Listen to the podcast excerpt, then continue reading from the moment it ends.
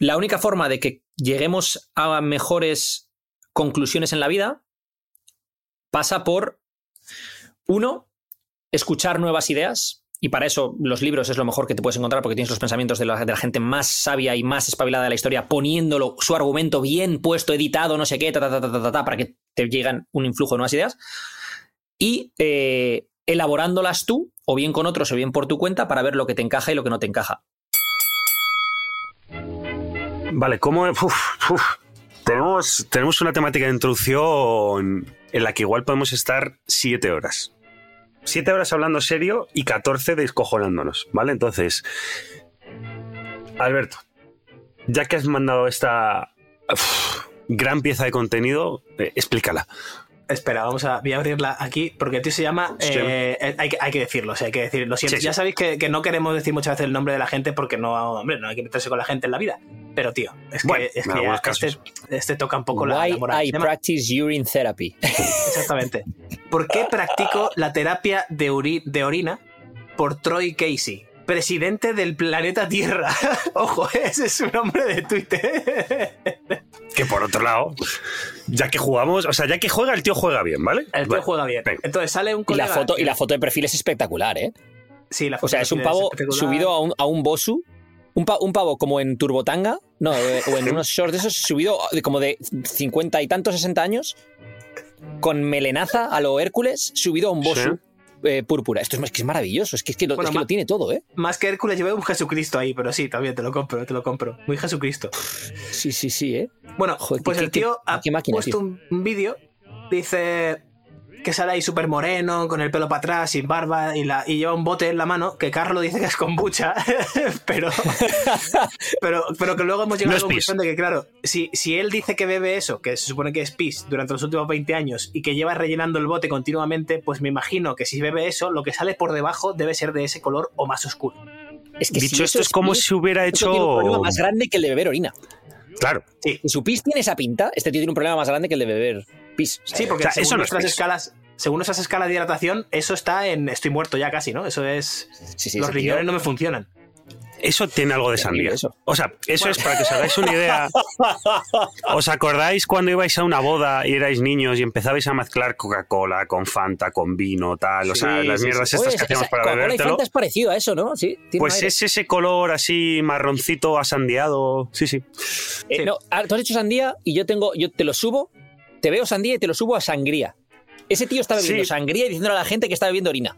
Sí, sí, sí. Bueno, eh, lo mejor de todo es que es un minuto y medio de vídeo, ¿vale? Tiene 236.000 visitas en Twitter, que no está mal para Twitter. Seguramente en Instagram tenga más, no lo, no lo he buscado. Mira. Y sale el tío. Es, es que hay una respuesta que dice: Gurus are out of control. Lo iba, lo iba a contar ahora, tío, lo iba a contar ahora. Ay, perdón, ahora. perdón, tío. Porque luego el tío responde y dice, LOL, ¿a quién está llamando gurú? Motherfucker. hostia, hostia. No me, no me conviertas en uno de los falsos ídolos. Soy simplemente un tío que le gustan las, las cosas finas esotéricas de la vida. ¿Pero qué dices? Y responde y beberte el dice, pis. Bueno, eh, la- para explicar a la gente, el minuto y medio explica que el tío lleva 20 años bebiéndose su propia orina y enseña un bote ahí que tiene sedimento y todo y tal. O sea, ya, ya os imagináis cómo es de gore todo esto. Y luego lo mejor de todo es que se le, se le cae un poco en la mano y se lo unta por la piel, ¿sabes? Y dice, y así es como tengo piel, piel dorada. ¿Os acordáis cómo en el episodio de la semana pasada empezamos a hablar de términos guapos? En plan, ¿os acordáis que era así como Sí, holístico era- y cosas, ¿no? Algo así. ¿Cómo era? sí, eso. Eurocentrista. Eurocentrismo, tal. Creo que acabo de encontrar la palabra, que es bacterias anaeróbicas. Bacterias O sea, el tío anaeróbicas. dice, sí, bacterias anaeróbicas, a ver, o aeróbicas, no lo sé, cualquier mierda me sirve. O sea, es acojonante. Ay, Dios mío.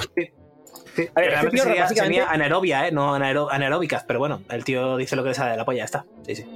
Este tío básicamente es eh, el, el nuevo Liver King, pero para otro segmento de la población. O sea, este tío ha visto que lo del Liver King, ha, ha visto que el mundo está lleno de subnormales, que le ha funcionado al Liver King y ha dicho, ya está, tío, mira, voy a sacar esto y le voy a decir a la peña, oye, tienes que ver tu propia orina, no sé qué, no sé cuántos. Como es de algo asqueroso, la mayoría de la gente no lo va a hacer.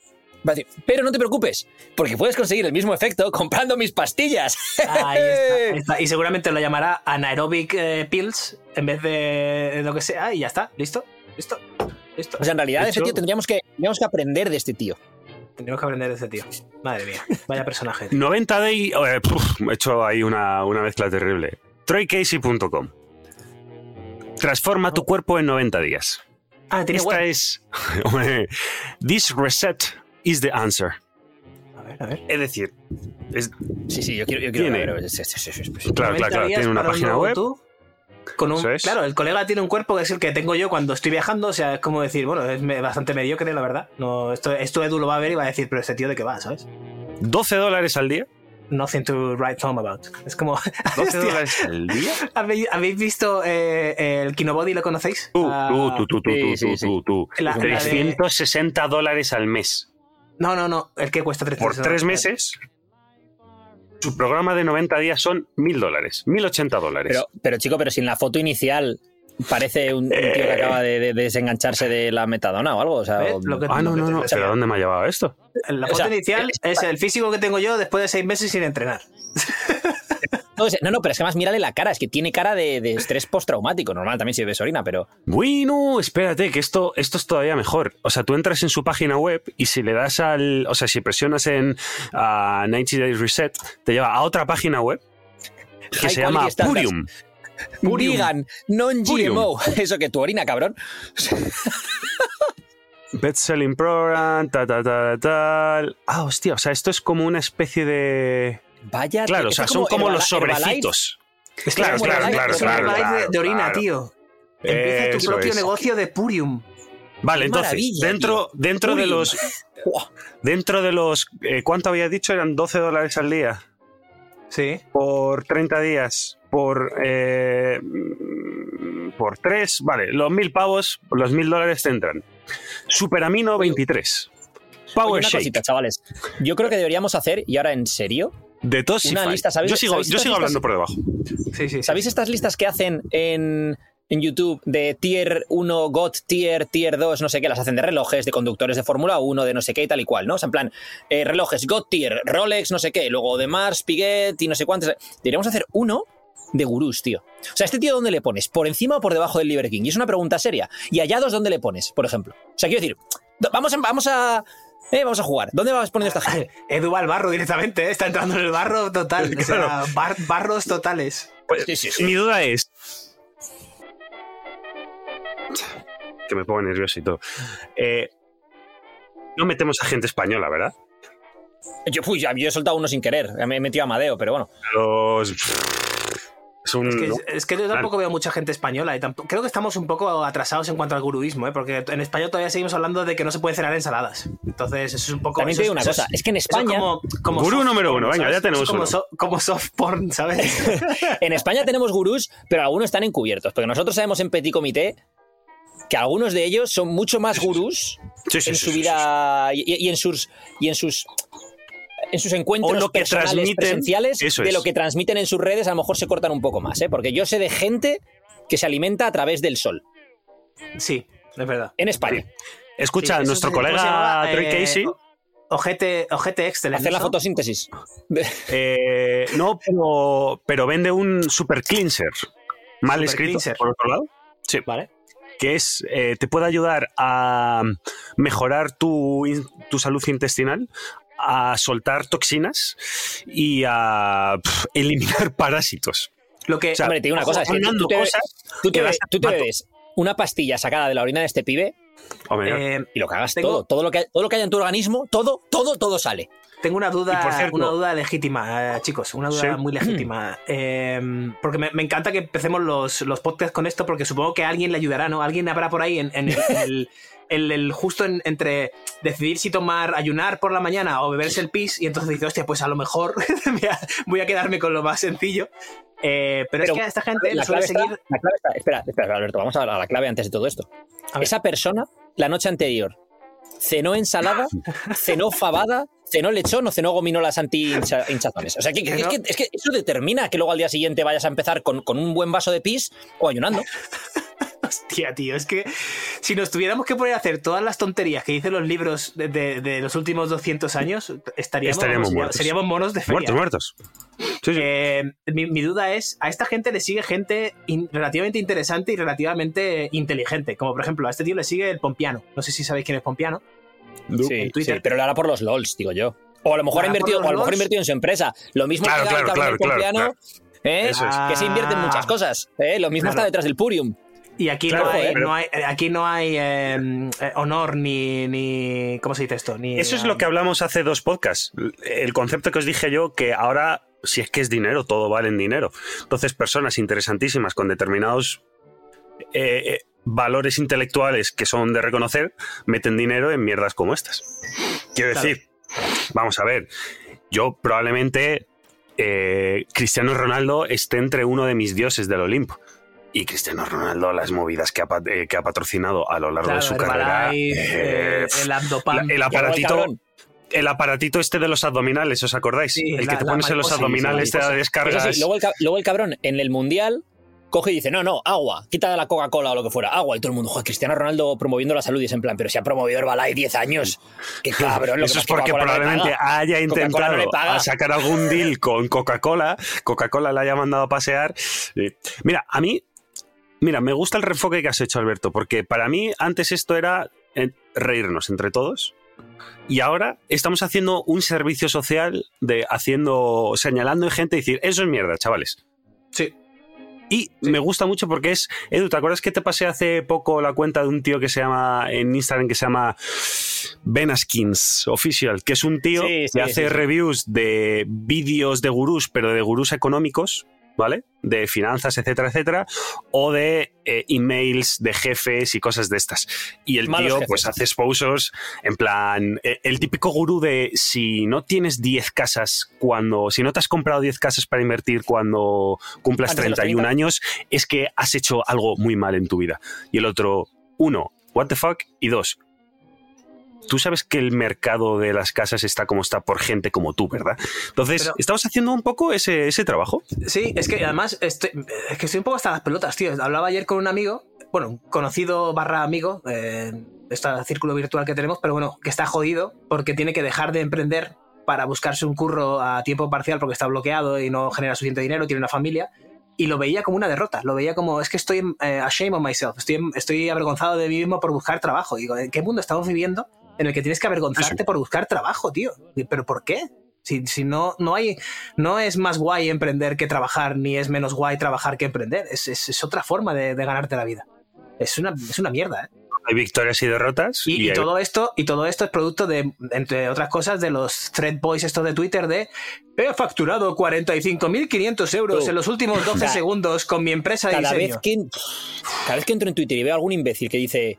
eh, no sé qué empresa ha facturado un billón de dólares en sus primeros tres meses. Y te voy a explicar las claves y es en plan. Pero vamos a ver, eh, Humphrey Bogart, que tú, está- que tú vives en el sótano de tu madre, en, en- en Indiana, y lo que estás haciendo es intentar crear una cuenta de Twitter y a lo mejor tienes hasta un ghostwriter en tu cuenta de Twitter, pedazo de cabrón. Y como tú hay otros 800, porque por eso, por eso todo el mundo escribe lo mismo, porque yo creo que hay. en Twitter hay varios tíos que se. copywriters que se anuncian como ghostwriters también, conocidos. Eh, Dakota, Sí, Robertson, creo que se Cole, llama uno. Nicolas Cole. Eh, Rights for no sé qué, Nicolas Cole. O sea, hay, hay varios, hay varios. Y esos tíos hacen de ghostwriters para gente.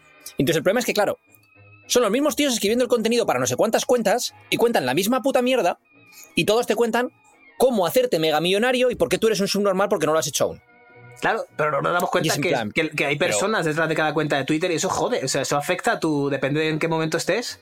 Si tienes una familia y ves que estás ganando 500 pavos al mes en tu super empre- eh, carrera ah, empresarial o de emprendimiento, eh, ves eso y te joden. O sea, estás jodido. Acabas muy Sí, sí. jodido. Y luego, ¿sabes una cosa que ocurre? Este problema de los vende humo es que luego salpica a gente que no es vende humo. Por ejemplo, yo a veces en, en Twitter, eh, bueno, yo subo en Twitter eh, hilos de entrenamiento, no sé qué, ta, ta, ta, ta, ta, y a veces subo fotos de transformaciones de algunos clientes. Y a veces subo fotos de transformación de algún cliente y eh, Twitter es el único sitio, la única plataforma que te deja promocionar este tipo de, fotos. En, Facebook y tal no te dejan, ¿no? Cuando yo subo una foto de transformación de algún cliente y es orgánico, no ves a nadie dudando de ello. Porque es, digamos, gente que me sigue y por, por regla general, no, por regla general. Hoy, hoy ha habido, he visto uno con una foto de John que bueno. Pero cuando lo promocionas, esto es Twitter. Entonces, como están acostumbrados también a vender humos y como luego la gente se esconde detrás de una pantalla, pues son monos con bazooka, ¿no?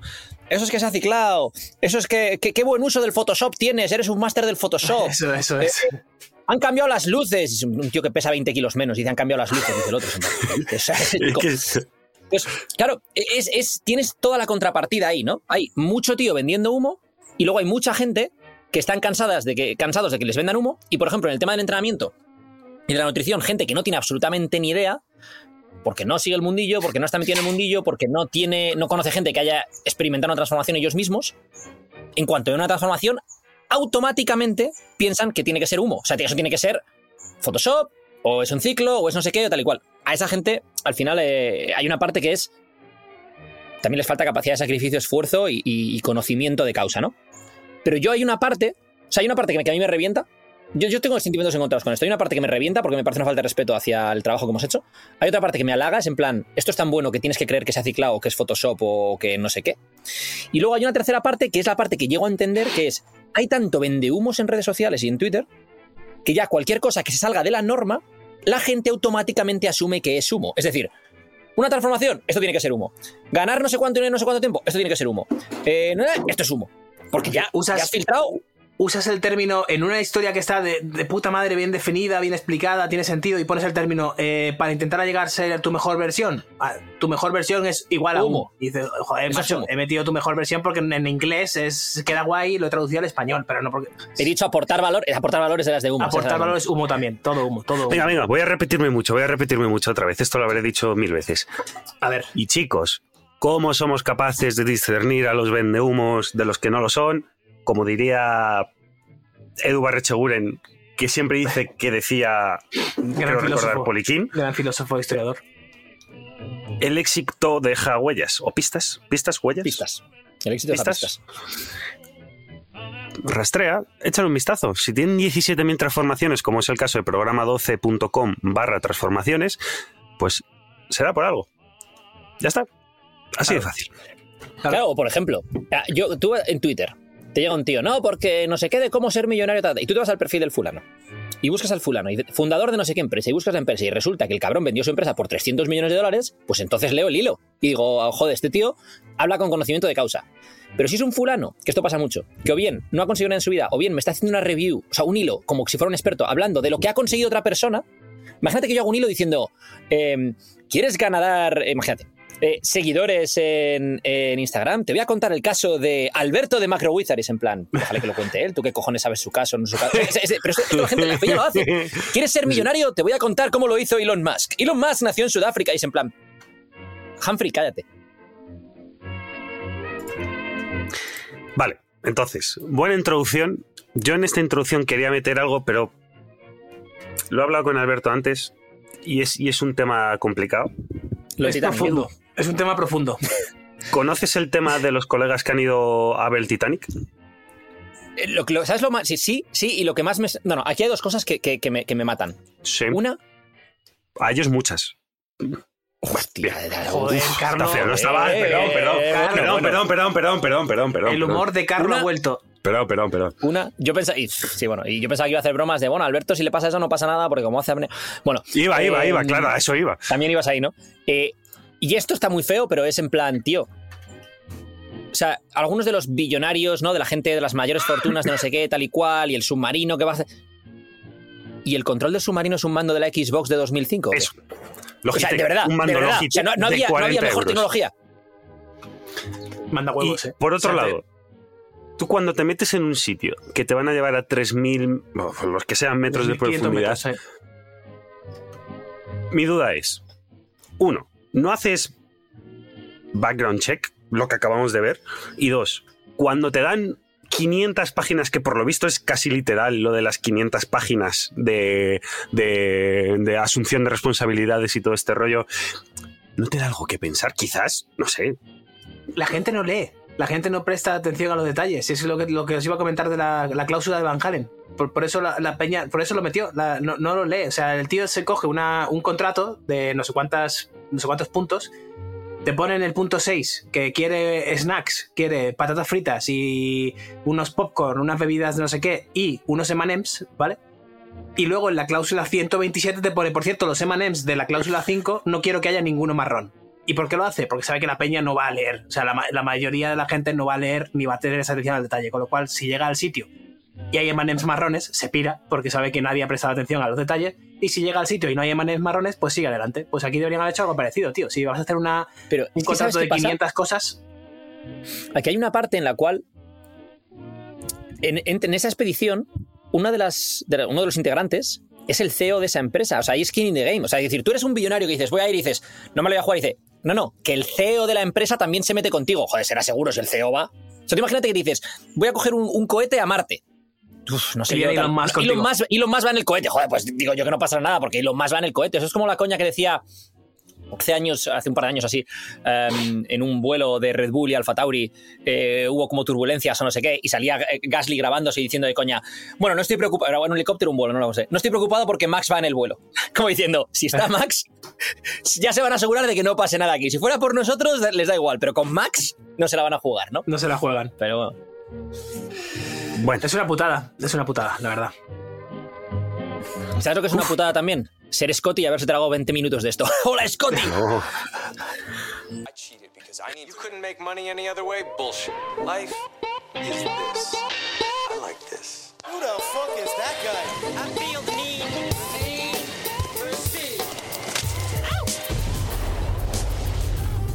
Buenos días, buenas tardes, buenas noches, como siempre, dependiendo desde cuándo, dónde y por qué nos escuches. Y bienvenidos a este Izos Podcast número 125. Y como siempre, a mi izquierda digital tengo a Alberto Álvarez. Alberto, ¿qué tal? ¿Cómo estás? Konnichiwa, motherfuckers. Debajo, digitalmente, Edu Borrecheguren, Edu. ¿Qué pasa, perros? Ay, uf, que más suena fatal en español, En ¿eh? español, Sí, tío. ¿eh? Sí, Además, además lo quiero decir como con, como con tono de broncano, ¿sabes? Nada, nada. ¿A ti te sale mejor el tono de broncano? A ver, a ver, dilo tú con tono de broncano. Oh, es que me pillas uf, es muy pronto para mí esta, ¿Te para, para hacer estas tonterías. Sí, sí. Segunda parte del episodio 124, que si os soy honesto, todavía no sé cómo se titula. Por lo que sea, no hay motivos. ¿Vale? Pero es la segunda parte. Ya está, no, no le busquemos Bueno, más, más, más que cosas segunda parte, yo le he puesto un título así muy guapo a este que se llama Tratamiento de orina, la cláusula Van Halen y los monstruos del futuro. ¿Qué te parece? Ostras. Claro, tú imagínate que eres un oyente.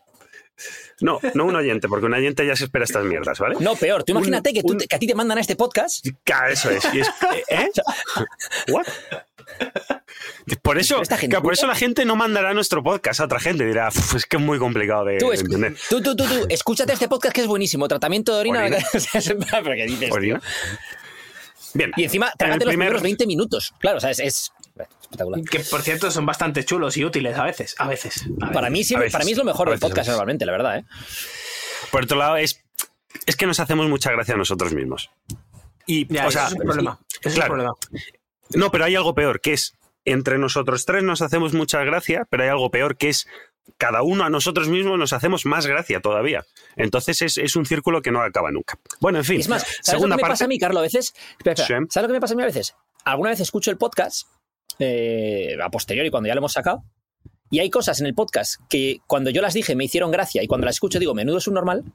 Y luego hay cosas que cuando vosotros las dijisteis no le acabe de pillar el, el puntillo y cuando las escucho dando un paseo me descojono. Digo, ¡ay, qué hijo puta! O sea, Es que soy graciosísimo, curioso, la curioso. Es distinto ¿eh? escuchar el podcast desde fuera que estar en la, en la conversación, tío. Segunda parte. 125, ¿vale? Y sigue y dale, Eh, y R que R con la segunda parte. A él, a él le metes una idea y no se sale de ahí, ¿eh? Ya está, ya está. No, no, pero es que me te- o sea, tengo que hilar, tengo que hilar para Vale, que vale. la gente. Es, que haga es este el fantasma del pasado. nosotros. Es el fantasma del pasado. Claro. eso es Entonces, claro. Cuento de Navidad en verano de Charles Dickens. Hablábamos de El fantasma del pasado. Hablamos también del, fantasma del presente. Y tocaría hablar hoy de El fantasma del futuro. Y no nos olvidemos que tenemos un especial más adelante que es Volvemos al fantasma del presente para hablar de eh, emprendedores, empresarios, falta de estabilidad profesional, montaña rusa emocional, todas estas cosas. Edu, ¿cómo eres tú quien trajiste esta idea? Comparte con nosotros el concepto del fantasma del futuro, por favor. Eh, solo quiero Vale, apuntar concepto- que Edu, Edu parece que tiene más frío que Pingu en una fiesta del, de polo, del Sí, polo. Edu es la abuela Romina ahora misma, ¿sabes? Es que, en, Con- es que en Suecia ahora mismo en verano, o sea, tú ve- veis, veis, hay una ventana ahí, veis el reflejo y es como un día soleado y tal, ¿no? Pero aquí ahora mismo estoy en la sombra y el viento hace un frío y lo peor de todo es, es que, es que este- esto está mal pensado, ¿vale? Esto es el- para el que no lo esté viendo en su casa. Es que, claro, estoy así Ajá, Sí, está feo. Sí. y, y es que esos Chanclas. pies en chanclas me están regulando la temperatura y estoy aquí Sí. con una manta que parezco la abuela, ¿sabes? Parezco la... ¿Os acordáis de los muñequitos estos de ventríloco? Parezco la abuelilla esa del- Pero estoy con chanclas y, no, y no tengo tiempo ahora de, de dejar el podcast aquí a, a medias para ir a ponerme unos calcetines. Pero bueno, pues eso, eso lo tenía que haber calculado mi fantasma del pasado. Que... mm, Ah, el fantasma del futuro con una pulmonía, ¿qué opina de, ¿Qué de la opina temática que del vamos a futuro? hablar? Bien. Vale, tema del fantasma de- del futuro. Aquí el juego que nosotros haríamos sería, volviendo al cuento de Navidad, ¿no? En el cuento de Navidad, pues le va mm, el fantasma del futuro y le enseña cómo sería su futuro si sigue por el camino por el que está yendo, ¿no? Entonces el juego este será pensar en cómo va a ser tu futuro a 5, 10 o 15 años si sigues el camino que estás llevando ahora y verlo cómo va a ser en distintas áreas de tu vida, ¿no? Lo que hablábamos del diamante FIFA este de toda la vida, o sea, pues a nivel laboral, a nivel familiar, a nivel... O sea, yo, por ejemplo, ahora mismo pienso y digo, vale, pues ahora eh, tengo una niña pequeña, ahora tengo no sé qué, ahora tengo tal, fantástico. De aquí a 15 años, cuando tenga... Joder, aquí 15 años tengo 52 para 53. No lo pienses, no lo pienses, no lo Vaya. pienses. Eh, y pues, pues mi hija tenga 15 para 16, no sé si tendrá hermanos, lo que sea, ta, ta, ta. Em, pues, hacia, ¿en qué camino estoy ahora mismo embarcado? Y si sigo por este camino, ¿hacia dónde voy? O, qué posibles eh, eh, salidas en el camino puedes tomar, ¿no? Por ejemplo, el que no se cuida y come mal y no sé qué y tal y cual, pues ya sabe que, no va a estar en forma cuando tenga 50, a no ser que cambie algo a lo largo del camino el que, mm, yo que sé, a, nivel de emprendimiento, por ejemplo, a nivel de emprendimiento, lo que hablábamos antes, pues el potencial de beneficio es mucho más grande, pero el riesgo es mucho más grande también. Es decir, y es mucho más impredecible dónde puedes acabar o no respecto a una persona que, es- que es, yo que sé, a lo mejor un funcionario o lo que sea. Eh, ah, Alberto no lo sabía esto, lo del chat privado. Es verdad. No. Ojo. Ah, Esto- tú esto estás se ahí en el chat también. Eh, perfecto. Es Sí, que sí, me, acaban queda- de, se queda- me acaban de dar una noticia del fantasma de futuro que, vamos, madre mía. Usnavi. Usnavi Eh, viene... Entonces, el, el trabajo que queremos hacer con esto es básicamente pensar en dónde vas a estar tú. Por ejemplo, cuando tengas 50, 50 digo porque los que estamos aquí, pues 50, 50 y pocos son de aquí a 15 años, ¿no? ¿Dónde vas a estar a nivel laboral, a nivel familiar y dónde va a estar tu círculo más cercano en base a las acciones que estás tomando tú hoy, ¿no? Es decir, por ejemplo, y, sus propias acciones. En el caso de Alberto, ¿dónde va a estar tú? ¿Dónde va a estar Marina? En base a las acciones que estáis tomando hoy en día. Eh, en el caso de, de Carlo, ¿dónde va a estar Carlo? ¿Dónde va a estar Onedora? ¿Dónde va a estar eh, Ale? ¿Y Usnavi? Es que no sabía si decirlo o no decirlo. ¡Eh! Ya, yo- ¡Oh, eh, yo- sorpresa! fíjate, fíjate Ahí en. Yusnavi, Yusnavi, Yusnavi, lo Yo creo que la gente ya, Y en mi caso, pues, ya lo sabe. Pues, ¿dónde estaré yo? ¿Dónde estará Vela? ¿Dónde estará mm, Shay, no? Entonces, yo os quiero lanzar la pelota. Vamos a lanzársela a Carlo porque el cabrón de Carlos siempre se, se escaquea de estas cosas. Venga, venga, venga. A ver, Carlo. Tú, pr- primero quiero que em, te autodefinas, ¿vale? Algo así como una especie de avatar, como de, de- de ponerte una etiqueta. Ya sé que no somos muy etiquetas aquí, pero ponte una etiqueta Sí. a nivel familiar y otra a ni- a nivel laboral para que podamos jugar con ello. Es decir, a nivel familiar, pues en tu caso, por ejemplo, Alberto es soltero, tú eres, tú eres padre. En, en el caso laboral, pues hay uno que trabaja para no sé quién, por cuenta propia, otro por cuenta ajena, lo que sea. Entonces, quiero que te pongas un par de etiquetas, de Vale. tres etiquetas. A nivel laboral, a nivel familiar Sí. y otra, digamos, a nivel eh, físico barra deportivo barra salud barra no sé qué, ¿no? Algo así como cuando sí. decía Alberto lo de identificarte como un atleta para así comportarte como un atleta. Entonces, ponte tres etiquetas y dime, en base a esas tres etiquetas y lo que estás haciendo hoy en día, ¿dónde te ves en 15 años? Vale, pues ¿Y por qué estás haciendo lo que etiqueta número uno sería padre, etiqueta número dos sería empresario y etiqueta número tres sería Jugador profesional de tenis. estoy en forma. ¿sabes? claro. Eh, eso es como so- soy ahora, ¿vale? ¿Cómo estaré en 15 años? Pues, hombre, depende de millones de cosas, pero seguiré siendo padre. Eh, pero un padre con espero más tiempo, porque con 15 años espero que los chavales hagan sus cosas ya por su cuenta, sean buenos deportistas, sean buenos estudiantes, se hayan fumado un par de porros y no les haya gustado mucho la experiencia, se hayan tomado un par de copas y tampoco sean muy borrachos, o sea, que prueben cosas y se den cuenta de que eso no es la maravilla, vale, perfecto. Eh, a nivel empresarial, este es eh, el punto más complicado, porque si bien lo vamos a tratar en otro podcast, ser emprendedor barra empresario, a mí me gusta llamar empresario porque si te pones la etiqueta de emprendedor nos, nos, nos lleva mentalmente a casi todo el mundo al vende humos, ¿no? Al vende burras que hablábamos antes. Me gusta a mí mismo decir que soy empresario. Eh, me gustaría estar en una estabilidad financiera con un equipo debajo. No me gustaría ser multimillonario. me gustaría a nivel monetario, no me gustaría a nivel de todo lo que conlleva eso. Llevar un equipo de 200 personas por debajo, tener unos inversores que te requieran determinados esfuerzos, determinados cambios de protocolos en nuestro trabajo, determinado estándares que van a bajar, porque cuando entran inversores tus estándares con el trato con los clientes lo más normal es que bajen y que tus estándares se tengan que ir casi todo a marketing, a vender, a ser, a ser más productivo, a gastar menos tiempo con cada uno de los clientes, etcétera, etcétera. No me gustaría esa parte, pero sí me gustaría O- tener o- una... O bien, o- estaba, estaba pensando en el ejemplo, en ejemplo Apple, que le gusta mucho a Alberto, o bien tienes que subir el precio de lo, de lo que haces a un, a un precio muy premium para poder Sí. eh, permitirte el, el mantener ese estándar. Eso es. Es que, Pero claro, sí es me gustaría ser- 12 Hay unos estándares muy altos para lo que cobramos, ¿eh? Está feo que lo diga yo, pero, pero hay que decirlo. Pero, pero la gente no se da cuenta de- del trabajo de, del látigo detrás de Edu con los estándares. Eh, Pero- o sea, no, no se da cuenta. No, Pero hay emanes, lo del ¿hay emanes látigo marrones o no hay emanes marrones, ¿eh? ¿Lo seleccionas no hay emanes Como- marrones, Como, ¿eh? metas un email en marrón, Hay un un marrón que no veas. que esto, mira, esto me lleva a una cosa, Carlos, em, que, que la voy a ligar con lo que estabas diciendo tú ahora y os voy a lanzar la pregunta a, lo- a los dos, ¿vale? Eh, ayer estaba escuchando en un podcast de Patrick Bet David, em, el PBD podcast, Hombre, hombre, estaba hablando el tío de la, la importancia de la reputación. Entonces, una cosa que me gustó mucho, porque dice, hay gente que dice que la reputación es lo que los demás piensan de ti y el carácter es lo que tú realmente eres. Dice, eso me suena a bullshit. Dice, fantástico, pero eh, la reputación es importante porque vivimos en sociedad, somos un animal social. Entonces, lo que los demás piensen de ti es importante, te afecta a muchos niveles y, eh, y suele ir relacionado con cómo realmente eres. Porque, eh, es decir, eh, eh, complicado que tengas una reputación que, que esté muy lejos de la realidad, ¿no? Puede pasar. Pero él decía, si hay una reputación que tú tienes y eres consciente de ello y no te gusta, pues haz, lo posible para cambiarla. Y si eres consciente de ello y, y te gusta, pues ok. Y si no, ¿qué, qué es lo que tú quieres reforzar en tu reputación?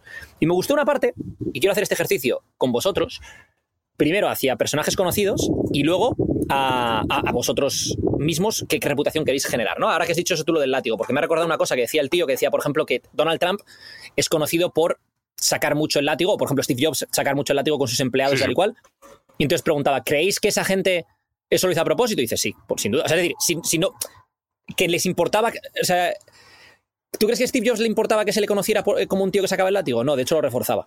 Es Claro, reforzaba sí. ese mensaje. Era uno de sus objetivos, efectivamente, sí. Eso es. Hmm. Entonces, vamos a hablar de gente para que, para que veamos el tema de- del consenso ¿no? que tenemos a nivel... Vamos a, por ejemplo, Donald Trump.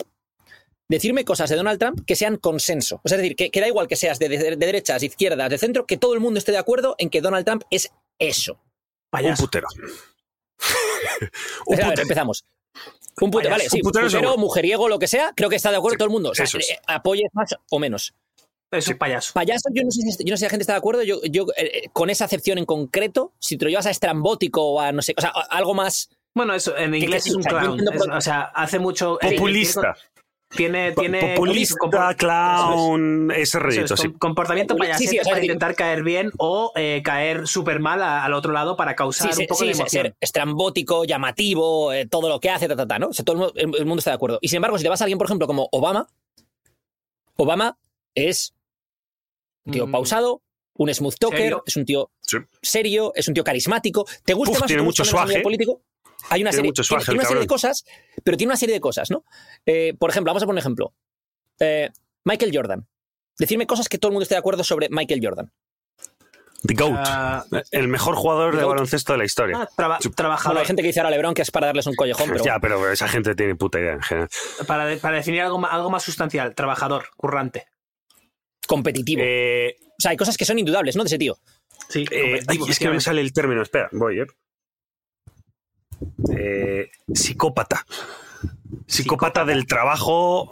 O sea, eh, Michael Es que, Jordan es que es importante aquí, es que psicópata, es es, que un importante que psicópata. utilicemos, vale, pero es, es importante que utilicemos acepciones adecuadas aquí, porque estamos intentando Sí, buscar algo que es todo que el mundo esté de acuerdo en su reputación. Sí. O sea, competitivo, Ya. trabajador, eso todo el mundo está de acuerdo, ¿no? Obsesionado. Ganador. Claro, pero es un paso más que eso. ganador ¿no? Es un- obsesivo. Eso es. Obsesivo. Eso es, justo. Eso Obsesivo. Pero tenemos que hacer la acepción adecuada, ¿no? No está mal, que todo el no mundo está mal obsesivo. Eh, por ejemplo, Rafa Nadal.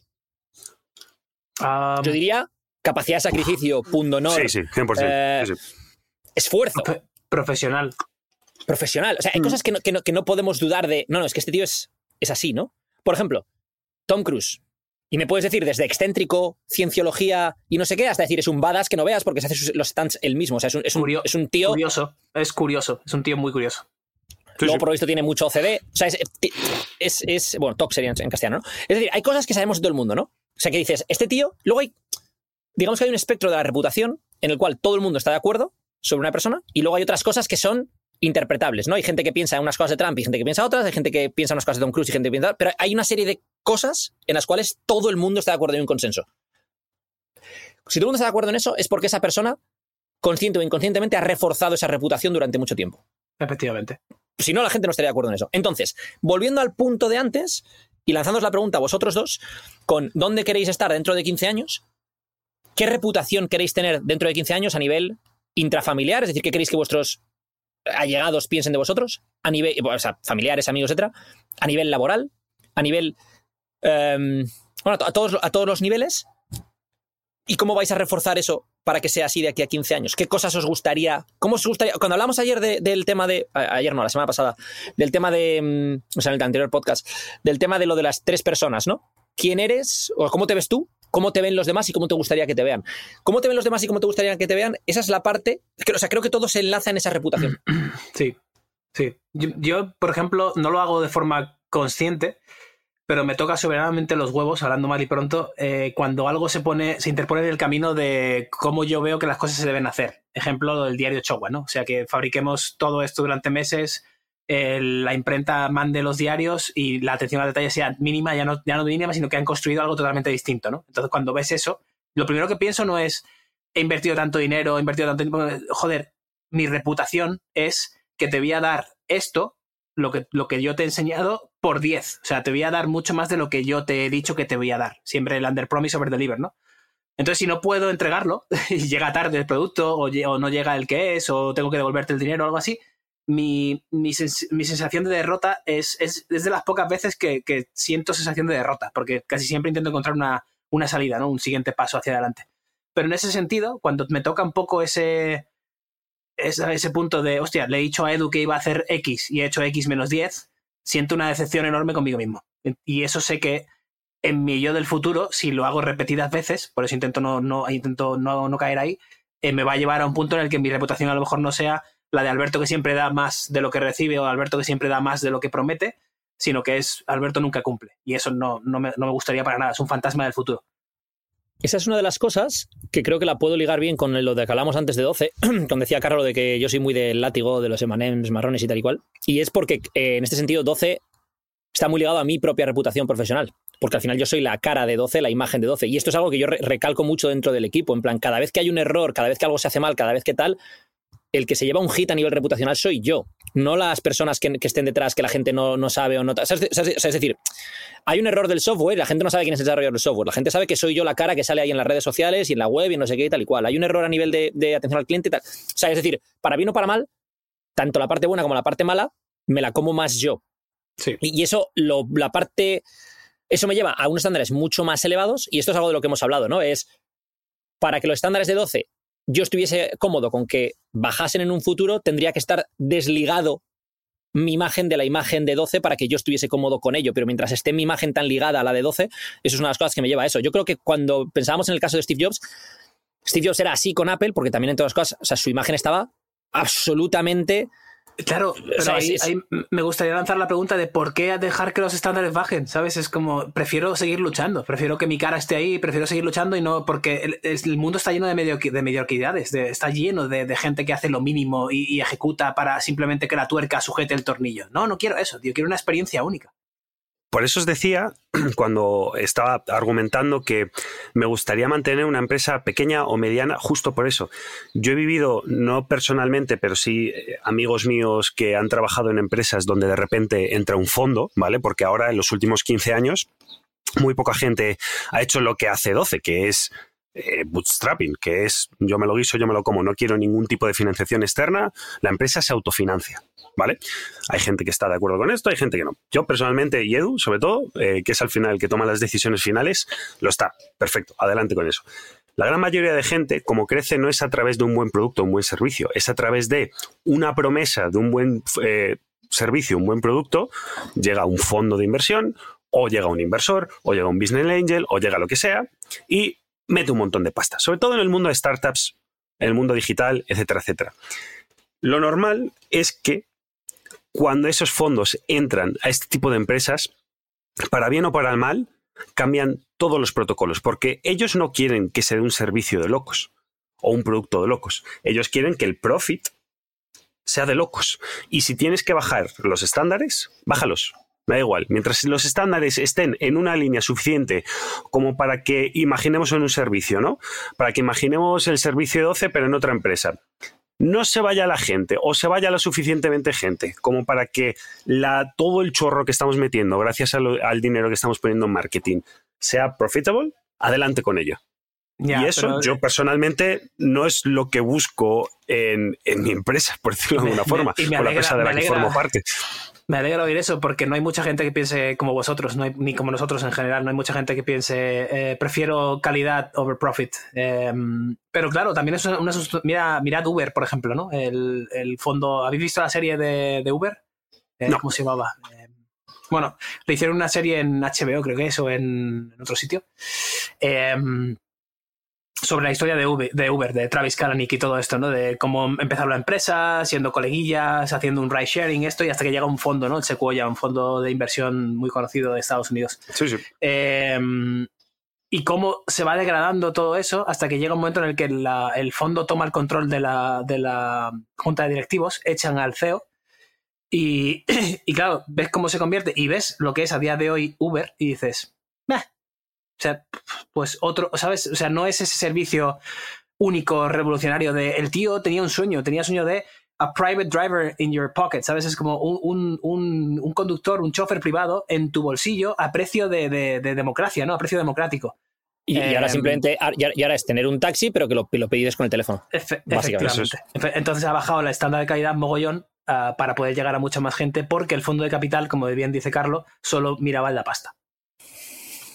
Es que aquí hay una movida, porque em, cuando pensamos en el tema de la reputación y lo que hablamos de a 15 años es, en el caso este, por centrarnos en la parte de la empresa, ¿no? que es lo que estaba hablando Carlos, es, yo esto lo de la empresa, el otro día lo hablaba con el hermano de mi novia, em, cuando hablaba de, pues eso, reinvertir el dinero en la empresa y la tecnología y el no sé qué y el pin y el pam, y yo le decía que es que yo lo veo como el que se compra... Imagínate, compras una caja de estas de Lego de crea el London Eye o crea el no sé qué o tal y cual, ¿no? Y son 2.000 piezas y tienes que ir poniendo las piezas y tal, ¿no? Entonces yo ahora mismo lo veo como que estamos eh, en el primer 20% del camino respecto a, lo que yo tengo en mente de lo que quiero que sea esto y estamos poniendo las piezas de Lego y tal, ¿no? Entonces, si, si tú fallas poniendo las piezas de Lego eh, al principio, no vas a poder llegar, o sea, o, las vas poniendo donde tienen que ir o no vas a seguir construyendo encima. Se te va a caer, ¿no? El, el- el este luego, o no va a ser lo que tú querías que fuera. Entonces, para mí es un tema de un proyecto inacabado, que a lo mejor no acaba nunca, pero de construir determinada... O sea, yo no quiero hacer un montón de pequeñas torres, digamos, saco un producto aquí, saco un producto allá, saco un no sé qué, saco un tal, saco un no sé cuántos, que, que- en la industria del fitness pues se lleva muchísimo, ¿no? Hay gente que antes de ayer era experto en no sé qué y pasa mañana es experto en otra cosa distinta porque se lleva más y es la nueva moda y yo qué sé. Em, o sea, que pasa mucho, de hecho, en, en la industria del fitness pasa mucho, incluso hay tendencias, ¿no? De, a nivel de entrenamiento, de repente hay gente que es todo es la biomecánica, luego todo es la intensidad, luego todo es el volumen, luego todo es frecuencia 2, luego todo es frecuencia 1, luego todo es no sé qué, y se, y se van un poco co- subiendo las tendencias, ¿no? Y yo lo que quiero es, a título personal, la parte del entrenamiento, pues mis, mis modelos, la, la gente en la que me inspiro es gente como Josh Bryant o, o gente como Charles Poliquin, o sea, una gente que, cuya carrera en ese sentido es eh, muy prolongada y, y basada en el éxito eh, de japistas, ¿no? Y luego a nivel de la empresa, es esa parte de ir construyendo pensando en dónde queremos llegar a estar y qué queremos que sea y qué tipo de proyectos. O sea, el día de mañana, eh, por- volviendo un poco al tema de Carlo con Eduardo Yusnavi, ¿no? El día de mañana, a Eduardo Yusnavi probablemente les dé igual lo que tú estás haciendo, ¿no? Pero el día de mañana, cuando tú te puedas sentar con ellos y ya sean suficientemente mayores y decirles lo que has creado o por qué los esfuerzos o por qué no sé qué, querrás estar orgulloso de decir, mira, es que esto es lo que hemos hecho y hemos ayudado a tantos miles de personas y el estándar de trabajo que hemos tenido era así de alto. Y no, sé- no que alguien pueda decir, vaya mierda, yo pagué esto y resulta que es un timo y resulta que esto es, me mandaron un PDF de, de mierda que luego no me hicieron caso con nada y luego no sé, yo qué sé, o sea, es, es- es- no quieres sentirte tú como que te has defraudado a ti mismo o a la imagen que tú tienes de ti o a la imagen que tus- tú quieres que tus seres queridos tengan de ti. Sí, Yo por eso sí, sí. hay una parte que, que- y ya te paso la bola, Carlos y, o Alberto, que el que quiera hablar ahora de esto, que es yo no puedo hacer el payaso en redes sociales por dos motivos fundamentales. El primero, porque no cuadra con quién soy yo como persona, con mi tipo de personalidad y cómo soy y lo que yo espero de mí mismo. Y el segundo, porque yo no quiero una hemeroteca de mierda para que el día de mañana mis hijos digan, mira, el subnormal que se ponía ahí a hacerse fotos en pelotas con el Bugatti, con las tías con las tetas o no sé qué. o tal". Es, es- es- que, no soy, ni soy yo, ni esa imagen que quiero que quede de mí. Ni, eso, ni, los reels haciendo el subnormal, porque hay, hay gente que hace reels muy populares porque hacen el subnormal o porque son muy de Troy McClure, ¿no? Sí, eso es. Entonces, yo no quiero que esa sea, o sea, que, que la imagen que queda de mí y que en un futuro la gente pueda volver y decir, mira, es- que a lo mejor de esa manera tienes más ceros en tu cuenta bancaria o llegas a más gente o no sé qué, pues puede ser, pero es que no, no importa solo si ganas más dinero, sino cómo ganas tu dinero. Sí, si ganas más dinero vendiendo coca también, Y, todo sea, eh, y todo además es un propósito. Es decir, eh, de, hecho, es que esto no sé, cre- cre- creo que lo hablamos tú y yo, no en el podcast, pero no estoy seguro.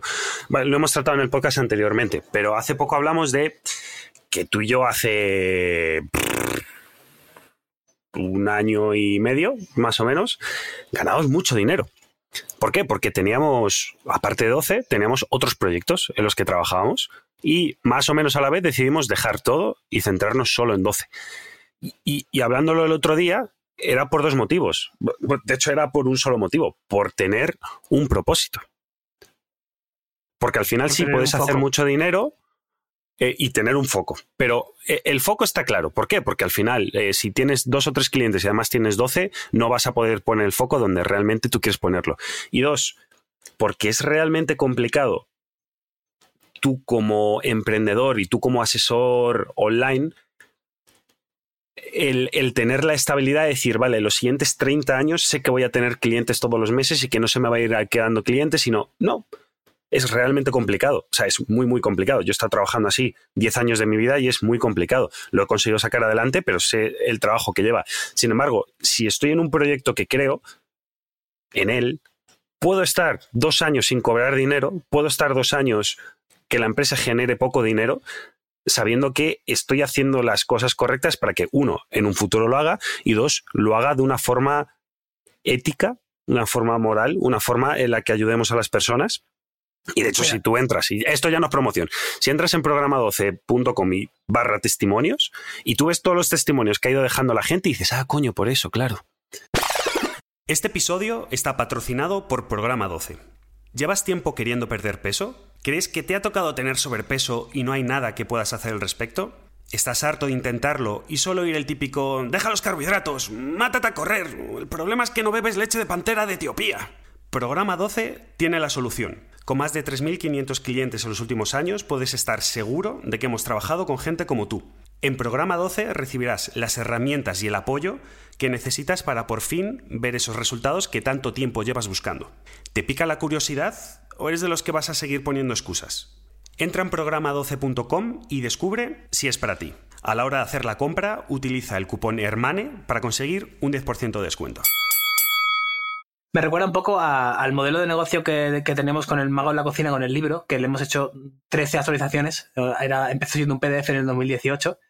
13 actualizaciones a un PDF, ¿sabes? Que ya lo compras una vez y te llega la actualización, no tienes que volver a pagarla, ¿no? Es como. Y, claro, siempre que se me sentaba en alguna de estas cenas de emprendedores y eso, por- que por cierto, por eso no voy, precisamente porque todo el mundo va a darte eh, unsolicited advice, o sea, consejos que no has pedido y a decirte cómo deberías hacerlo mejor, ¿no? Entonces me acuerdo de las cenas esas, pues de gente muy conocida, su consejo era, "Buah, lo que tienes que hacer, tío, es olvidarte del PDF ese y, y hacer no sé qué curso de tal y hacer retiros. Me acuerdo que hacía hacer retiros. Y digo, primero, jamás en mi vida vas a decir a, ver que voy a un retiro o a hacer un retiro porque no tengo nada de lo que retirarme. Mi vida es perfectamente correcta y estable como es ahora mismo. Estoy muy feliz con mi vida, como para tener que hacer un puto retiro de algo porque no quiero retirarme a nada. Ya estoy bien. O sea, si lo que ha- hago es una experiencia o hago una quedada, como hemos hecho nosotros en Marbella o en algún sitio, es vamos a, a un- a- a reunirnos, chavales, y a disfrutar. Pero es que no es distinto a lo que hacemos en el día a día nosotros por separado. Y no voy a dejar el puto PDF, como decía esta persona, porque ayuda a un montón de gente, como la- las ventas lo, lo dicen, y porque me da propósito. Es lo que, lo que decía Carlos. Es a Marina, por ejemplo, el hacer cinco o seis recetas nuevas y el dar una vuelta al diseño y el volver a revisar todas las erratas y el esos M&M's marrones, sacarlos de la bolsa y que siempre asegurarte que están está todos solamente los colores que tú quieres. A mí, personalmente, y a Marina y a mucha gente como a vosotros, nos da propósito y nos hace que nuestro día a día sea mejor. Entonces no me voy a poner a, simplemente perseguir el dinero para hacer retiros y cursos mega especiales porque no, no va conmigo, no es la reputación que quiero construir. Edu, apenas has hablado tú, te toca ahora. Una vez que os dejo hablar, tío, que... No, estaba pensando, respecto a lo que has hecho tú, Carlos, de dejar otros proyectos tal y cual, estaba pensando en la diferencia entre ser un, digamos, un pistolero a sueldo, um, un mercenario, o, o, trabajar para un ejército, ¿no? Digamos, que, que estás eh, defendiendo algo en concreto, ¿no? Y, luego respecto a lo que estaba diciendo Alberto, es en plan, sí, es que no es solo todo lo que reluce, ¿no? Y, luego de nuevo hay gente que, y yo he tenido esta conversación con gente de, la industria y tal y cual, que, que, es, totalmente respetable y entiendo su punto de vista, pero hay gente que a mí me ha dicho, yo no quiero el premio al, entrenador del año, yo quiero más ceros en mi cuenta bancaria. Y yo no estoy de acuerdo con eso. Yo, a título personal, ¿eh? yo respeto lo que esta persona me ha dicho y entiendo que esa persona, por ejemplo, se quiere especializar más en la venta, en no sé qué, en ta, para vender más. Yo, sin embargo, me enorgullezco de ser muy bueno en lo que hago como entrenador, más allá de luego como empresario, como esto, como tal. Y para mí, no es que sea quiera ser el entrenador del año, pero sí hay una parte de el día de mañana, cuando mis hijos crezcan o lo que sea, que diga, oye, imagínate, ¿quién es tu padre? No, es una empresa, es uno de los mejores entrenadores del mundo.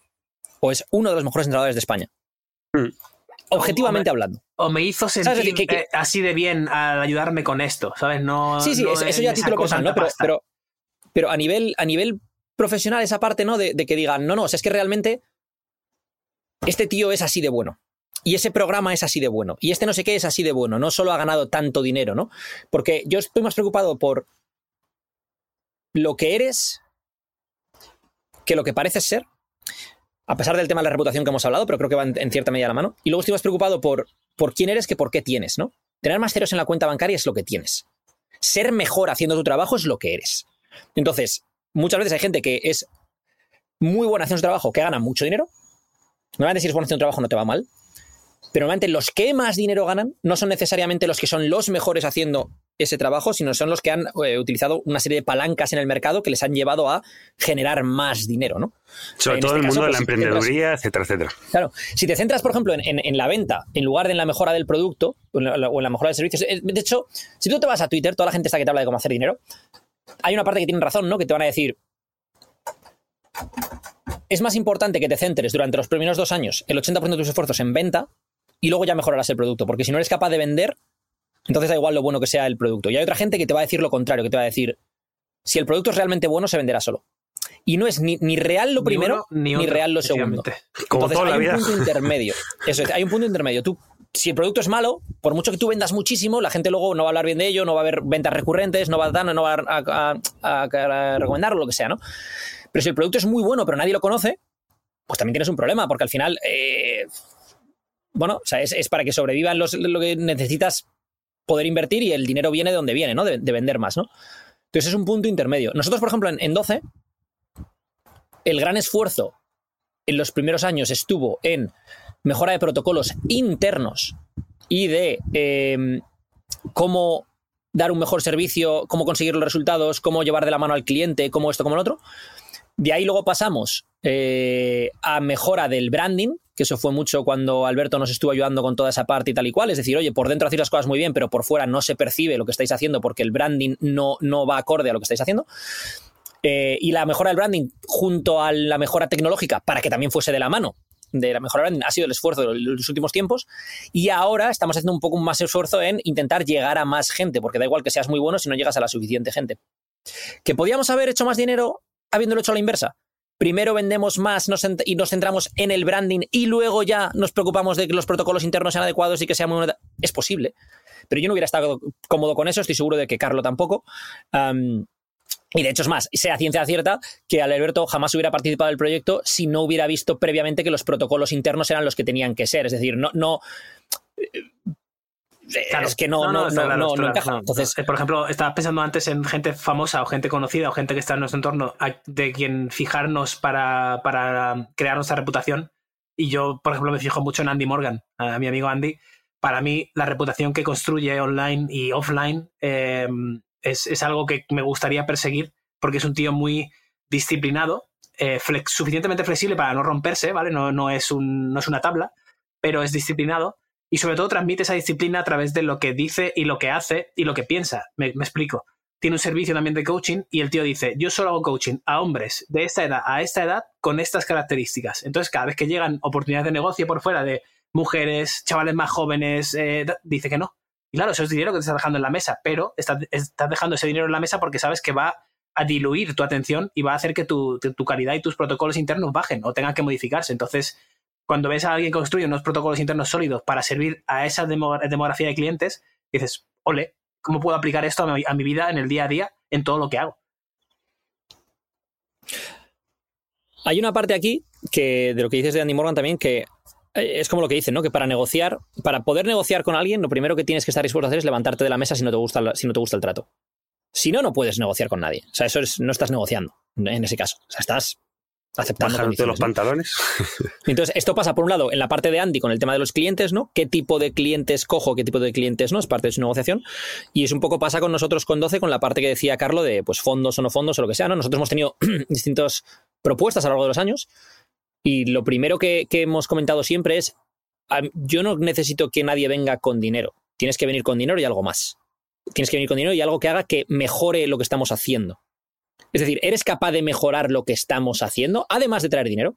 Porque si alguien viene y me dice, oye, te voy a dar un millón de pavos para que. Ya, ya, pero si yo. Y con ese millón de pavos, ¿qué hago específicamente? Es decir, yo lo que necesito es alguien que ayude a mejorar. Es decir, em, si tú tienes un jugador de fútbol que vende muchas camisetas, pero no mete ni un gol, el equipo no mejora. Vendes más camisetas, pero el equipo no mejora, ni gana más partidos, ni tal. Es decir, necesitas a alguien que venga y diga, no, no, mete goles, o da asistencias, o mejora la dinámica de equipo, o haz lo que sea, ¿no? Em, creo que por llevárnoslo a otro punto ahora diferente al de la empresa, quería preguntar la parte de em, a ti, Carlo, en concreto, mm, como padre, ¿qué clase de padre quieres ser desde el punto de vista del ejemplo? Porque de esto hablamos mucho, ¿no? En, en- del- a la hora de cumplir tu contrato y demás, hay una parte que los niños ven todo lo que haces. Y, en eso basan quién, pues, bueno, su, modelo de, de- de cómo debería. O sea, por ejemplo, tu hijo probablemente base su modelo, en cierta medida, de lo que es un hombre en base a lo que vea en ti. Y tu hija basará su modelo del- de, hombre en lo que vea en ti, en cierta medida, hasta, hasta- al menos durante una serie de años, hasta que luego ya pueda por sí misma y, tu hijo por sí mismo ya como adultos. ¿no? Entonces, por un lado está la parte esta que hablamos del trabajo, pero me ha gustado la parte que has dicho de no trabajar tanto, porque claro, es. Yo el ejemplo que tengo en mi cabeza es: no quieres ser Robin Williams en la peli de Peter Pan, que es el padre que no va al partido de béisbol, porque está trabajando. O sea, no sé si me explico, es- que es el típico ejemplo de película americana, del típico padre que es eso, trabaja, trabaja, trabaja, trabaja y nunca va a ver el partido del niño. ¿no? ¿Dó- ¿Dónde está ese, dónde está ese punto en el cual dices, quiero enseñarles que soy una persona trabajadora, quiero enseñarles que soy una persona que cumple su contrato, quiero enseñarles que no sé qué, pero la línea la marco aquí de que no, no en la vida todo es mi trabajo y, y la importancia que, que tienen ellos. Y ahí es donde entra incluso la parte de pues qué cosas querrás compartir con ellos, les querrás enseñar, eh, lo que decías de, de, por ejemplo, de estar en forma o no estar en forma, o sea, es decir, lo que hablamos de, O sea, de- aquí- de las prioridades. Eh, eh, te- en nuestra generación tenemos un ejemplo general de, de padres eh, que son un poco los padres de los Serrano. Decir, ¿os acordáis la serie de los Serrano? Sí. Y os acordáis de Diego, Fiti y el otro que nunca era padre, el hermano de, de Diego que nunca era. no de hecho, después es padre, pero bueno, X, ¿no? Que es pues gente que es mayor, que de hecho parece mucho más mayor de lo que es porque sus hábitos en su día a día no, no son buenos. Y de hecho hay incluso. creo recordar que hay episodios donde tienen que ir a jugar un partido de fútbol y la gracia es que ninguno de ellos está en forma y que el niño de 8 años es mejor que, el padre de 40 y algo, ¿no? O 50, los que tuviera la serie. Entonces, parte pasa por romper ese esquema. El esquema de eh, que ellos vean que su padre, hasta que ellos no tengan 18 o 20 años, no les va a poder ganar en nada. O sea, yo, o sea, Mauro no me va a poder meter una canasta hasta que no tenga 18 años. Porque es que le voy a poner unos gorros que se va a... O, por ejemplo, si entrenamos taekwondo, entrenamos cualquier tipo de deporte de combate, pues le va a llover hostias. Lo machacan, ¿no? Lo machacan. Claro, claro, sí, sí. O sea, le- Esto o me sea, yo recuerdo perfectamente. vi un vídeo en Instagram hace un par de días de Dwayne Wade jugando contra su el hijo de Dwayne Wade, eh, uno de ellos eh, juega en la universidad Sí, sí. o en el high school, no sé, Mm. va, va- va camino a la NBA. Y estaba jugando uno contra uno Dwayne Wade con su hijo. Y no le dejaba, pero ni, ni, ni 30 centímetros. O sea, era. Y le decía, si además me quieres haciéndole ganar, me trash ti- talk. me tienes que ganar. Sí, sí, trash talk y bullying. En plan, o sea, me- no, no. Si me vas a ganar es porque me has ganado. O sea, no te voy a dejar que me ganes. Y además, Y con las cámaras y todo, sí, sí. y el mensaje que le quería mandar era, Si tú quieres llegar a la NBA, en la NBA no te van a dejar que, le- que les metas una canasta. O sea, es, es. ¿Tú quieres llegar a ser como era yo o lo que sea? Pues vas a tener que, que- vas a tener que ser capaz de escalar el muro. No esperes que el muro se caiga cuando tú te acerques al muro, ¿sabes? Claro. Sí.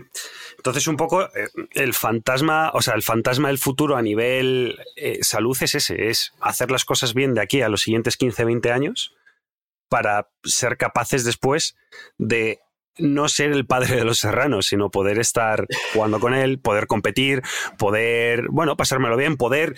Mira, una tontería, creo que lo he hablado aquí anteriormente. Cuando llevo a Mauro a la piscina, yo me siento realmente orgulloso a dos niveles. Cuando me quito la camiseta y me, y me meto en, el- en la piscina con él. Uno, conmigo mismo, en plan, mira el resto de padres y mírate a ti.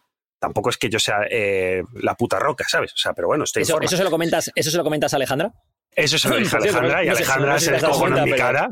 En no se plan. cuenta, pero el resto Venga, es sí. un cuerpo escombro que flipa. Sí, literalmente le, le dije eso. Y dos, pensando, coño, si soy capaz de mantener esto en el largo plazo, molará cuando vaya a la piscina y Mauro esté jugando con 12, 13 años en una piscina con sus colegas y llegue su padre y se quite la camisa y te digan, tu padre está tochísimo, ¿no? Es una tontería y no lo es al mismo tiempo. Es una tontería y no lo es al mismo tiempo. Y no solo eso, el estándar que estarás estableciendo. Yo tuve la suerte de que mi padre siempre ha estado muy en forma y tal y cual. Entonces yo no me, yo no me puedo imaginar a mí mismo fuera de forma con cuarenta y pico años o con 50 porque es que no lo he visto en casa. Es decir, es... Mm.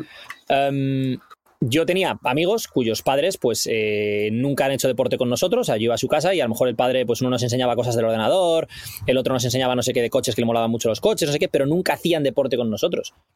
Mi padre ha hecho deporte conmigo y con mis amigos y ha hecho de todo y nos ha enseñado cosas y tal. Entonces, yo quiero ser el prototipo de padre en ese sentido, que era mi padre, de, de poder no decirle al niño ve y juega al fútbol, sino jugar al fútbol con el niño. No decirle ve y echa unas canastas, sino echar canastas con el niño e incluso decirle, mira, así es como tienes que, hacer esto. Esta jugada se hace así. O mira, no, apoya el pie ahí, lo, lo que sea. Poder incluso enseñarle cosas y decir, oye, así es como se hace. Um, y es una de las motivaciones que yo tengo ahora para, para ya no solo es, es, la parte de estar en forma tipo gimnasio y tal y cual, sino la parte de, oye, es que no me vale solo con estar en forma para una foto o, o, tener fuerza en un press de banca, es que quiero poder moverme, quiero poder tener resistencia, quiero poder tener agilidad, o sea, quiero mantenerme joven porque quiero poder hacer esas cosas con mis hijos y quiero poder ser, primero, por, quiero poder hacer esas cosas con mis hijos para poder disfrutar de ellos y ellos de mí y quiero poder ser ese ejemplo de, oye, que envejecer es algo inevitable, pero que lo hagas de una manera u otra en cierta medida está en tu mano. Sí, sí, sí, Claro, sí luego. claro. Pero también es aplicable a no solo hijos, sino al día a día. De, prefiero, Es lo que te voy a decir, Alberto, que tú en ese caso, como... eh, prefiero hacer. Yo, pues lideras un poco con el ejemplo haciéndolo tú. Eh, prefieres ser el que entrena concentrado en el gimnasio, no el que está con el móvil y que todo el mundo te ve y, ah, mira, hay otro que está con el móvil, ¿no? Eres un poco el que, el que rompe el molde, ir con las Five Fingers a una boda, eh, no sé, ser tú mismo y llevar tu, tu, tu Hostia, propio... Eso, eso es A ver, a ver, a ver, claro, unas, claro, unas, claro, espera, claro, unas claro, five fingers claro. a una boda, espérate, espérate. Uf, a ver, un momento, no. bueno. O sea, no, eso, no, eso, eso no lo puedes soltar así. Eso que cruza, claro. A otro, tema, ¿eh? Beberte, Eso cruza líneas rojas. tu propia orina. Claro, eso, Claro. eso, eso está... Ir- o sea, para mí una boda ir a una five boda fingers con Five Fingers es cuando te van a igual... poner un ron dices, yo bebo orina, chavales. O sea, claro sois, unos cabrones, sois unos cabrones. Bueno, he de decir que hace mucho que no voy a una No, no, pero ¿has ido a alguna boda con unas five fingers? No, creo que no, pero he ido a alguna entrevista de trabajo, sí. A, por ejemplo, Apple he ido a un montón de entrevistas de Apple con los Five Fingers. Y yo creo que parte Con los del pies de qué me mono. cogieron fue con los pies de monos, tío. Sí, sí. Pero, me mira, una cosa que me mola de, de, ser, de tu ser caso, tú Alberto, mismo es... sin, sin, sin pedir disculpas por ello, ¿no? Y porque sabes que estás haciendo lo correcto, o por lo menos lo que tú crees que es correcto en todo momento. Una cosa, por ejemplo, que me, que me parece interesante. Tu tía hizo 12. Sí. Y a, mí, y a mí una cosa que me parece interesante de esto es, aparte de porque tú en ese momento estabas más involucrado en el proyecto y tal y cual, y fue como, oye, estoy involucrado con esto, ¿qué te parece? No sé cuánto, pam. Tú eras el niño gordito que luego se puso en forma. O sea, ¿cuánto de tu propia transformación le sirvió de motivación o de inspiración a tu tía que dijo... O sea, como, no, no, ¿dónde está la excusa? ¿Dónde está el límite? Si mira, si mira a Alberto, si Alberto cuando se fue a, a Dublín y cuando luego estuvo en Londres eh, le sobraba no sé cuántos kilos y mira, y, y ahora es, es una, una de las personas a seguir en la industria del fitness, ¿no? Entonces eso motiva incluso a gente más, no solo a tus hijos, gente más mayor que tú, a tu tía. O sea, ¿por qué tu tía, porque sea más mayor, no puede ponerse en forma si tú con 65 kilos de más pudiste hacerlo? Claro. Claro. Pues es un ejemplo que además lo dejas sin, sin querer, porque yo he perdido peso para mí, no para la gente. Yo, yo cambié y yo em- emprendo para mí, y yo buceo y hago apnea y compito para mí, o sea, no, no es para dejar el ejemplo, pero sin querer, haciendo esas cosas, vas marcando y vas dejando una- unas huellas en el camino que la gente, pues a veces sigue, a veces no. ¿Se, se queda algo en el tintero? Edu, ¿se te queda algo en el tintero? Eh, Eduardo Dickens. Eduardo Dickens. Eh, eh, puse un, un meme el otro día en redes sociales que salía algo así como a, a cuento de los vendehumo, y esto me ha venido ahora, eh, que era lo que te dicen que te va a hacer feliz o algo así, salía un Lamborghini y, la- y Dan Bilzerian con un montón de tías Mm. medio en pelotas en un yate y tal y cual, y luego lo que te va a hacer feliz y salía pues eh, unos padres con sus hijos y el gimnasio, ¿no? Los padres con sus hijos pues lo puedes sustituir pues eh, por irte de viaje con tus amigos si no tienes hijos, ¿no? o, o tus perros, no lo sé, o sea, quiero decir, pero es, lo que quería decir con eso era, lo que te va a hacer feliz es tu tribu, tu gente, y tus pequeños hobbies que te hagan mejor en cada. No lo que tienes, sino lo que haces, ¿no? No, no tanto el- los placeres externos y, los símbolos de estatus. Ese era un poco el mensaje que, que quería lanzar, ¿no? Entonces, ¿por qué vengo con esto ahora otra vez? En ese post, cuando puse el meme, puse como 10, 10 reglas, algo así, que yo le recomendaría a cualquier hombre joven para, para buscar esa felicidad, entre comillas, ¿no? Y, mm, y esas 10 reglas pasaban por trabajar en ti mismo, en, en, pues, cuida tu cuerpo que es tu templo, cuida de lo que comes porque eres lo que comes, cuida de tu tribu porque al final eres un animal social y tu gente es, es muy importante, busca pequeños objetivos en tu día a día para ir mejorando, ta, ta, ta, ta, ta. ¿Por qué estoy mencionando esto ahora? Porque muchas veces el problema con el tema del fantasma del presente, el futuro, el pasado, ta, ta, ta, es que hay mucha gente que se pasa años persiguiendo ídolos falsos o persiguiendo objetivos que cuando luego los consiguen le has dedicado años y años y no te hace feliz. No te hace- no era eso eso. Entonces creo que eh, esta reflexión de los fantasmas es importante, el decir, antes de nada, mira a ver qué es lo que crees que te va a hacer feliz a ti. Sé consciente de una cosa que, esto lo vi hace poco en un, en un clip de Joe Rogan que, que me gustó mucho y es, sé consciente de que eres un ser humano con lo que eso implica, te guste o no. ¿Qué quiero decir con esto? Joe Rogan decía algo así como, hay gente que va de que les da igual lo que los demás mm, piensen de ellos, tal y cual, eh, y en cierta medida puede ser cierto, que les da igual ya, ya, pero no dejas de ser un animal social. ¿Te guste o no? Y como animal social, como animal de rebaño, necesitas tener lazos con gente, con familia, con amigos, con no sé qué. ¿Te guste o no? Por mucho que tú quieras ir de solitario, de James Dean o de quien, o de quien sea, ¿no? Lo mismo ocurre con no dejas de ser un animal que tiene que lidiar con su estrés en un mundo físico, viviendo en un cuerpo físico, por muy espiritual e intelectual que seas, que está muy bien serlo, lo, lo está, pero vives en un mundo físico. Y, en ese mundo físico tu hogar y tu vehículo es tu cuerpo. Entonces, como tu hogar y tu vehículo es tu cuerpo, esto no es lo que dijo Joe Rogan, pero yo, o sea, yo lo estoy elaborando más. Como tu hogar y tu vehículo es tu cuerpo, si tu cuerpo es, es un saco de mierda, perdonadme la expresión, pues no vas a vivir una vida plena porque vas a estar limitado por ese saco de mierda. ¿Qué quiero decir con ese saco de mierda? Y aquí no es, no es juzgar a unos a otros. Si tú maltratas a tu cuerpo y eso te lleva a tener baja energía, no tener fuerza, ser una persona débil, tener dolores, eh, estar constantemente congestionado eh, con el estómago porque comes mal, eh, dormir mal porque no sé qué, tu experiencia no va a ser buena porque estás limitando. Es como jugar un, un videojuego en modo difícil y, y luego "Jo, es que, es muy complicada la vida. Claro, si es que tú mismo te la estás haciendo más complicada lo que modo, modo leyenda, tío. Eh, claro, entonces, a donde quiero llegar con todo esto es. Busca el fantasma del. Cuando veas el fantasma del tiburón, mira a ver no solo a dónde te está llevando lo que estás haciendo, sino si te está llevando a donde quieres llegar a estar y si realmente eso es lo que te va a hacer feliz, no en base a lo que diga la sociedad o lo que diga no sé quién o lo que diga tal, sino en base a tus propios valores. Mírate al espejo, lo que decimos siempre. Pero, por ejemplo, lo que estamos buscando Carlo y yo en nuestro proyecto de vida es distinto a lo que está buscando Alberto, por ejemplo, la parte familiar. Y tanto él es consciente de ello como nosotros somos conscientes de ello. Fantástico, es, es- es- es- esto que haces te va a llevar a esto, con lo que implica lo bueno y lo malo. Y luego está esta parte de, sé consciente de esa parte de, eres un ser humano con todo lo que eso implica. Entonces, tienes un rango de decisión determinado, pero hay otra serie de cosas que, que van implícitas con ser un ser humano. Por mucho que tú quieras alienarte de ellas o separarte de ellas o lo que sea.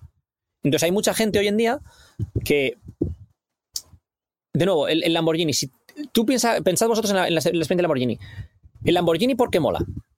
Ya no es por conducirlo rápido o no rápido. El Lamborghini mola porque los demás saben que tienes un Lamborghini o porque puedes llevar a tu amigo en un Lamborghini. O a una tía en un Lamborghini. Si fueras tú solo en el Lamborghini nadie supiera que tienes un Lamborghini, quieres un Lamborghini.